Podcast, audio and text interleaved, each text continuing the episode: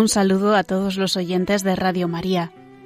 Comienza la meditación basada en el libro Hablar con Dios de Francisco Fernández Carvajal.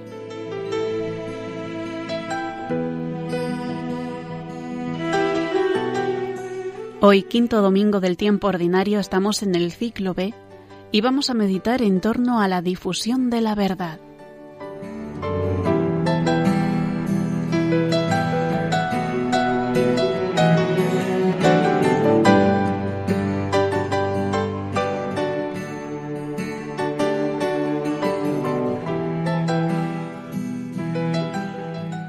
Como en tantas ocasiones, Jesús se levantó de madrugada y se retiró fuera de la ciudad para orar.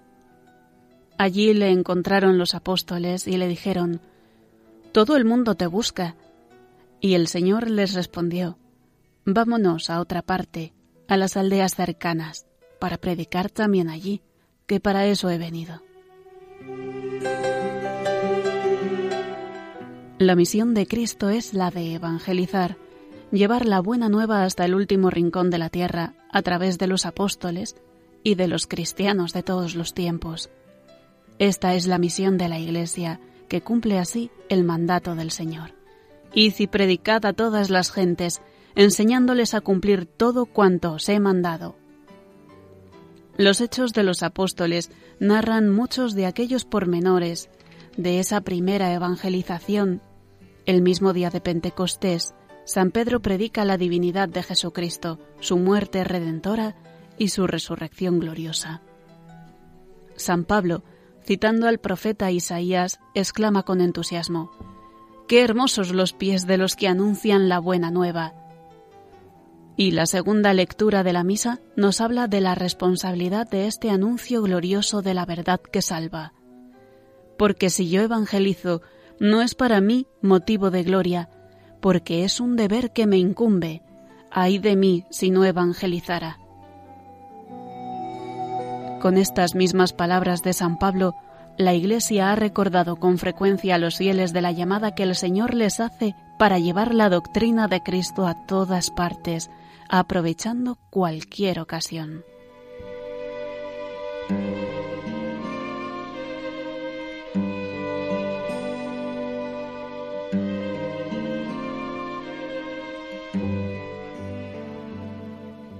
San Juan Crisóstomo salía al paso de las posibles disculpas ante esta gratísima obligación.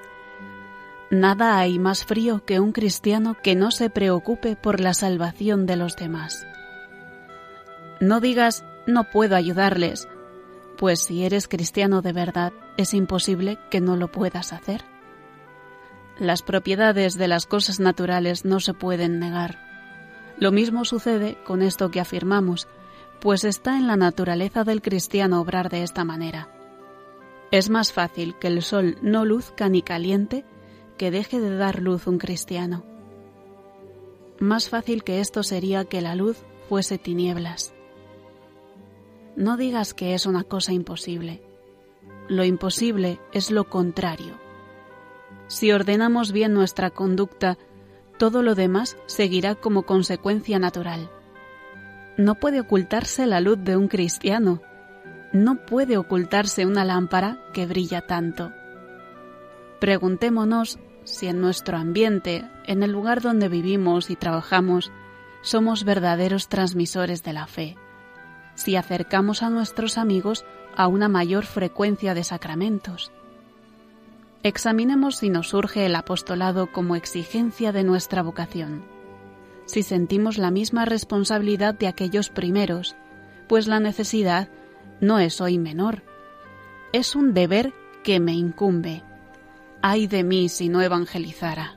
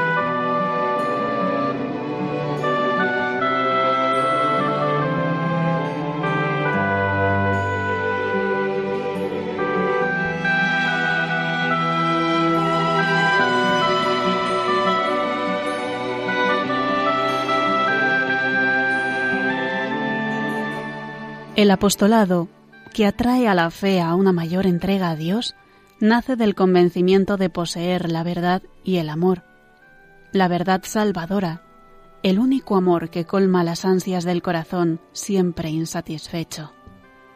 Cuando se pierde esa certeza, no se encuentra sentido a la difusión de la fe.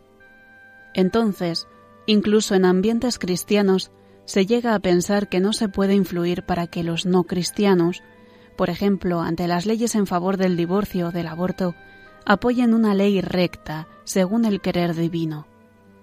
También pierde sentido el llevar la doctrina de Cristo a otras regiones donde todavía no ha llegado o no está hondamente arraigada la fe. En todo caso, la misión apostólica se convierte en una mera acción social en favor de la promoción de esos pueblos, olvidando así el tesoro más rico que podrían darles, la fe en Jesús, la vida de gracia. Son cristianos en los que la fe se ha debilitado y han olvidado quizá que la verdad es una, que hace más humanos a los hombres y a los pueblos, y que abre el camino del cielo.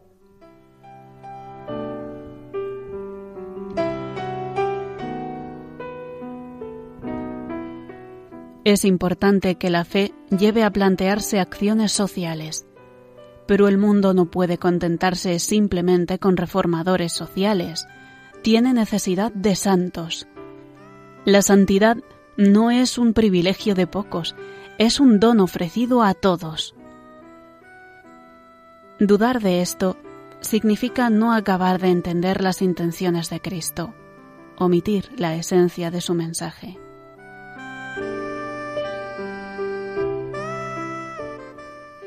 La fe es la verdad e ilumina nuestra razón, la preserva de errores, sana las heridas y la facilidad que nos dejó el pecado original para desviarnos del camino.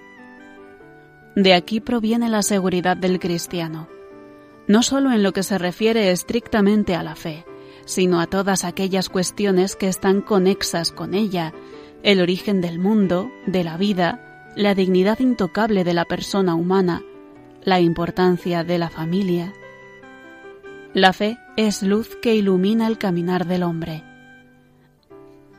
Esto nos lleva, según enseña Pablo VI, a tener una actitud dogmática así, que quiere decir que está fundada no en ciencia propia, sino en palabra de Dios, una actitud que no nos hace más soberbios como poseedores afortunados y exclusivos de la verdad, sino que nos hace fuertes y valientes para defenderla, amorosos para difundirla. Nos lo recuerda San Agustín. Sin soberbia, estad orgullosos de la verdad. Es un inmenso don haber recibido la fe verdadera, pero a la vez es una gran responsabilidad. La vibración apostólica del cristiano que es consciente del tesoro que ha recibido, no es fanatismo, es amor a la verdad, manifestación de fe viva, coherencia entre el pensamiento y la vida. Proselitismo, en el sentido noble y verdadero de la palabra, no es de ninguna manera atraer a las almas con engaños o con violencia, sino el esfuerzo apostólico por dar a conocer a Cristo y su llamada a todo hombre. Querer que las almas conozcan la riqueza que Dios ha revelado, que se salven, que reciban la vocación a una entrega plena a Dios. Si esta es la voluntad divina. Este proselitismo es una de las tareas más nobles que el Señor nos ha encomendado.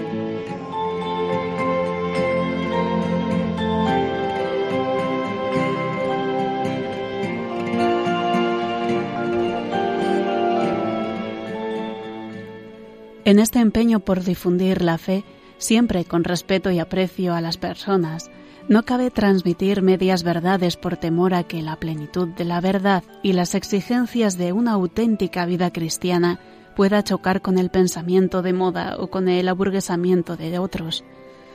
La verdad no tiene términos medios, y el amor sacrificado no admite rebajas ni puede ser objeto de compromisos. Condición de todo apostolado es siempre la fidelidad a la doctrina, aunque ésta se presente difícil de cumplir en algunos casos e incluso exija un comportamiento heroico, o al menos lleno de fortaleza. No se pueden omitir temas como la generosidad al poner los medios para tener una familia numerosa, exigencias de la justicia social, entrega plena a Dios cuando Él llama a seguirle. No se puede pretender agradar a todos, disminuyendo según conveniencias humanas las exigencias del Evangelio. Cuando San Pablo escribía a los tesalonicenses decía, Hablamos no como quien busca agradar a los hombres, sino solo a Dios. No es buen camino pretender hacer fácil el Evangelio, silenciando o rebajando los misterios que se han de creer y las normas de conducta que han de vivirse. Nadie ha predicado ni predicará el Evangelio con mayor credibilidad, energía y atractivo que Jesucristo. Y hubo quienes no le siguieron fielmente. Tampoco podemos olvidar que hoy, como siempre, predicamos a Cristo crucificado, escándalo para los judíos, locura para los gentiles, pero poder de Dios para los llamados, ya sean judíos, ya sean griegos. Sin embargo, no debemos esforzar siempre en adaptarnos a la capacidad y a las circunstancias. Sin embargo, tenemos que esforzarnos por adaptarnos a la capacidad y a las circunstancias de quienes pretendemos llevar al Señor, como Él nos ha enseñado a lo largo del Evangelio, que hizo asequible para todos su palabra. La fidelidad a Cristo nos lleva a transmitir fiel y eficazmente lo que hemos recibido. Ahora, igual que en tiempos de los primeros cristianos, cuando comenzaba la primera evangelización de Europa y del mundo, debemos anunciar, igual que entonces a nuestros amigos y conocidos, a los colegas, la buena nueva, la misericordia divina, la alegría de seguir muy de cerca a Cristo en medio de cada quehacer. Y ese anuncio comporta la necesidad de cambiar de vida, hacer penitencia, renunciar a nosotros mismos, ser desprendidos de bienes materiales, ser castos, buscar con humildad el perdón divino, corresponder a lo que Él quiere de cada uno de nosotros desde la eternidad.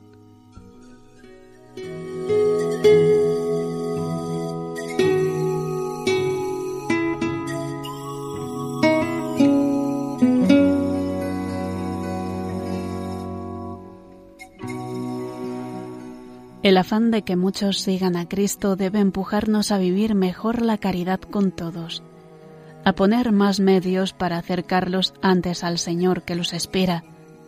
La caridad de Cristo nos urge. Este fue el motor de la incansable actividad apostólica de San Pablo, y será también lo que nos impulse a nosotros.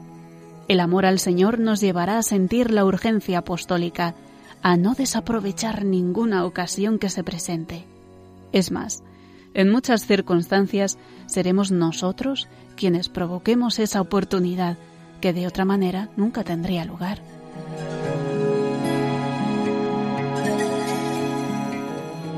Todo el mundo te busca. El mundo tiene hambre y sed de Dios. Por eso, junto a la caridad, la esperanza. Nuestros amigos y conocidos, incluso los más alejados, también tienen necesidad y deseos de Dios, aunque muchas veces no lo manifiesten. Y sobre todo, el Señor los busca a ellos. Pidamos a la Santísima Virgen el afán apostólico que tuvieron los apóstoles y los primeros cristianos.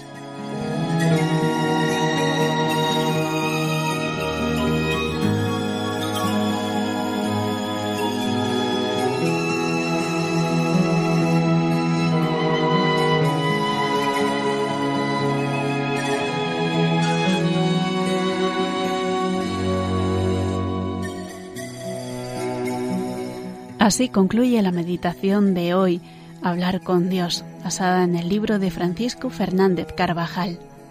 En este quinto domingo del tiempo ordinario del ciclo B, hemos meditado en torno a la difusión de la verdad.